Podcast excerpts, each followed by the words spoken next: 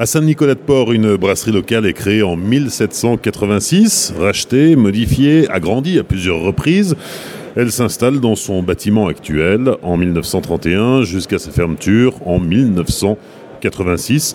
L'ensemble architectural comprenant les bâtiments de brassage et administratif est alors classé au titre de la conservation du patrimoine industriel et devient un musée, le musée français de la brasserie. Benoît Tavenot, bonjour. Bonjour. Vous êtes le président du musée. Oui. Euh, Vous avez presque tout juste dans votre présentation. Sauf que. Sauf que.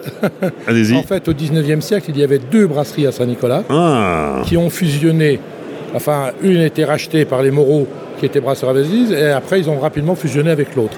C'est pour ça que c'est resté, et c'est toujours inscrit comme tel, les grandes brasseries de Saint-Nicolas-de-Port. Mais il y en avait deux. parce qu'il y en avait deux qui en fait n'ont fait plus qu'une à partir de 1907 à peu près. En tout cas c'est intéressant d'avoir transformé le, le, site historique en brasserie. Ah, en, musée, pardon. En musée, en musée, oui, oui. Ben oui, effectivement, parce que quand, euh, quand la brasserie a fermé, euh, ça a fait quand même beaucoup de, beaucoup de vagues dans la, dans la commune. Hein. Et euh, beaucoup de gens, et j'en faisais partie, euh, ont trouvé dommage de bousiller un, pareil patrimoine architectural. Donc on a, on a constitué un comité, on a, on a œuvré, on a remué ciel et terre pour obtenir que ça soit classé monument historique. Ce qui a empêché l'ancien propriétaire de démanteler le truc pour, parce qu'il avait bien entendu un projet de, de vendre les cuves, soit comme matériel de brassage, soit simplement pour le, prix des, du métal. Du métal, hein. Hein, c'était quand même des très très grandes cuves en cuivre. Oui, ça aurait été dommage de faire disparaître un tel euh, patrimoine. ça aurait été scandaleux. Et le transformer en musée, c'était une belle opportunité ben, écoutez, je pense, hein, parce que ça constitue quand même un attrait touristique euh, et d'animation pour la ville. Euh, c'est l'occasion de conserver effectivement ce bâtiment.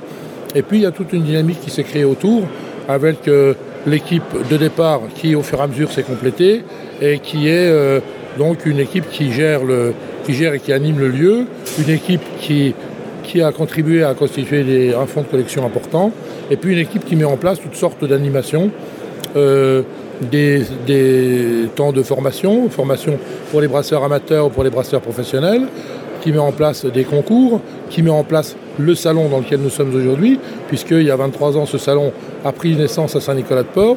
Il y est resté pendant une vingtaine d'années. Et euh, vu le, développement euh, du salon en question, on a, euh, on a dû émigrer à Nancy pour avoir des locaux mieux adaptés. Parlons de la partie musée. On découvre l'histoire de la bière, l'histoire de, de, la brasserie, bien sûr, puisque c'est un site historique. Alors on découvre l'histoire de la brasserie, on découvre l'histoire de la bière, et on découvre aussi, ça, ça intéresse beaucoup, beaucoup nos visiteurs, comment on fait la bière. Parce que dans une brasserie comme celle-là, on a tous les différents outils, entre guillemets, différents matériels qui permettent la fabrication de, la bière, depuis le, les cuves d'empattage, la chaudière au les, le beau de l'eau pour le refroidissement, les, euh, les cuves de fermentation et tanks de garde, le matériel de conditionnement. On peut suivre toute la, filière de la fabrication de la bière, euh, pratiquement depuis l'arrivée du malt jusqu'à euh, la sortie de la, bière finie. Mais le, musée euh, ne se concentre pas que sur la bière, des, animations, des expositions sont aussi organisées sur d'autres thématiques Pratiquement pas. Pratiquement pas. Disons que il nous est arrivé occasionnellement d'avoir des thématiques, mais qui sont quand même toujours plus ou moins en liaison avec, avec la bière. Alors certains, certains artistes ont, proposé des dessins, des photos, des, tableaux sur la bière. On a pu créer des, euh, des concours, par exemple concours de nouvelles sur la bière, concours de bière bien entendu. c'est quand même toujours plus ou moins en rapport. Par exemple, cet été, l'exposition à thème, c'était le bestiaire gambrinal, donc tous les animaux qui sont utilisés comme, euh, vecteurs de communication par les brasseries.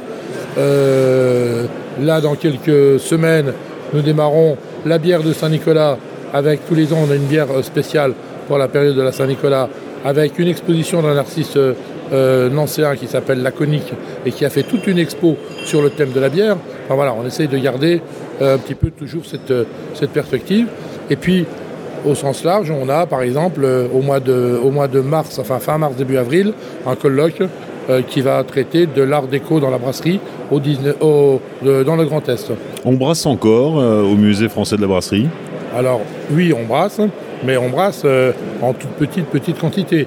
On a créé rapidement, après l'ouverture du musée, un, j'ose pas dire une microbrasserie, mais une, une, pico, une pico-brasserie, puisqu'on brasse 35-40 litres et on brasse régulièrement tous les 15 jours, parfois même un peu plus, dans une perspective de démonstration. Alors démonstration à la fois pour nos visiteurs lambda, je dirais, qui viennent comme ça voir à quoi ça ressemble de brasser, sentent les odeurs, voient les, matières premières, euh, euh, peuvent goûter du mou en cours de fabrication, enfin, voient tout, ce qui se passe selon l'heure à laquelle ils visitent. Et puis aussi parce que dans cette microbrasserie, cette pico-brasserie, euh, on, on accueille régulièrement des gens qui viennent s'initier au brassage. Donc c'est souvent les premiers pas des, brasseurs qui sont faits dans cette, euh, dans cette pico-brasserie. Alors parlons-en de la formation. Euh, Alors la formation. Le musée propose un, programme de formation euh, chaque année? Absolument. Le musée, depuis maintenant une quinzaine d'années, s'est embarqué, a été poussé à créer des formations. Il se trouve que nous avions au sein du musée tout un panel de, de spécialistes, d'ingénieurs, de, euh, de brasseurs professionnels, de, techniciens, de docteurs en sciences, etc., qui étaient prêts à nous donner un coup de main et qui ont accepté de prendre en charge des formations, donc des formations qui sont dans le domaine du brassage, ce qu'on a appelé l'école du brasseur, et puis euh, euh, on a un petit peu élargi parce qu'on a aussi l'école du malteur pour ceux qui veulent s'initier au maltage. On a les stages de microbiologie qui ont toujours beaucoup de succès parce qu'il n'y a pas beaucoup d'endroits où on apprend la microbiologie, microbiologie appliquée à la brasserie de façon pratique. Hein. Les, stagiaires sont amenés à manipuler pour, repérer les contaminants, pour faire des comptages de levure, des, multiplications. Enfin, c'est tout à fait euh, pointu parce qu'on a, des, a des gens qui sont tout à fait pointus en la matière. Puis on a eu d'autres formations comme euh, créer sa microbrasserie, comme en fonction un peu des demandes et des possibilités qui sont offertes. On ouvre, on aura aussi cette année euh, une petite formation sur le houblon, une autre formation d'initiation sur la fabrication du whisky. Comme on s'est rendu compte qu'actuellement, un certain nombre de microbrasseurs deviennent aussi euh, micro-distillateurs, si j'ose dire. Et effectivement, on, répond, on essaye de répondre à la demande. Hein. On n'a pas on n'a pas un programme qui est figé, mais on essaye, on, est en contact permanent avec le monde de la brasserie et on essaye de répondre à la demande. Euh, combien de visiteurs le musée attire-t-il chaque année? Les meilleures années, on est tout près de 10 000, 9 000, disons. Euh, en, année, en année creuse, on est à 6 000. Et puis euh, en, année de, en, année de pandémie, on est à 2 000. ah, quand même Oui. Parce que vous restez ouvert vous, pendant les pandémies. il faut le savoir, on va le noter. Euh, on va parler du, concours. Ben, on était resté ouvert, dans, les cadres, dans le cadre tout à fait légal. La fermeture n'a pas duré 12 mois. Hein. Euh, parlons du concours, le, concours national de bière. le concours national de bière, qui est le plus ancien concours en France. C'est ça. Parce que quand on l'a lancé il y a 25 ans, il n'y avait plus un seul concours de bière qui existait. Euh, et il a eu beaucoup de succès puisqu'on on a monté à, à, plus de 900 échantillons euh, là aussi, la pandémie nous a joué un peu des tours, on a baissé un peu, mais je pense que c'est en train de remonter. C'est donc le plus ancien concours de bière et avec le plus grand nombre d'échantillons. Je veux dire, on, a, atteint les 900. Donc c'est un concours qui est ouvert dans deux sections séparées. Hein, c'est pas, on ne mélange pas tout. Il y a les professionnels d'un côté et les amateurs d'un autre côté. Et dans chacun, pour chacune de ces, de ces disciplines, euh, on a les différentes catégories de bières, des bières blanches, des bières ambrées, c'est un classement un peu plus fin parce qu'il y a plus de 6 degrés, moins de 6 degrés, etc.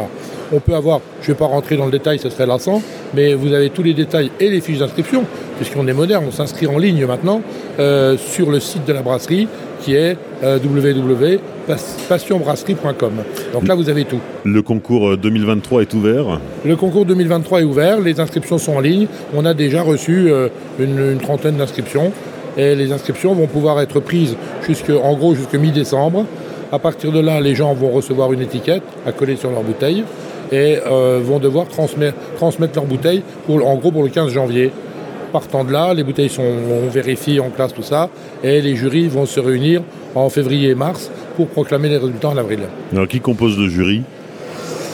Euh, Des dégustateurs expérimentés. Alors, on a parmi ceux-là, on a des professionnels, on a des jurys qui ont euh, euh, une expérience en la matière parce qu'ils ont participé à différents jurys, et ils ont tous une formation, une formation spécifique qui est prodiguée par nos, spécialistes en particulier des gens qui sont des spécialistes de l'analyse organoleptique qui vont, former les jurys.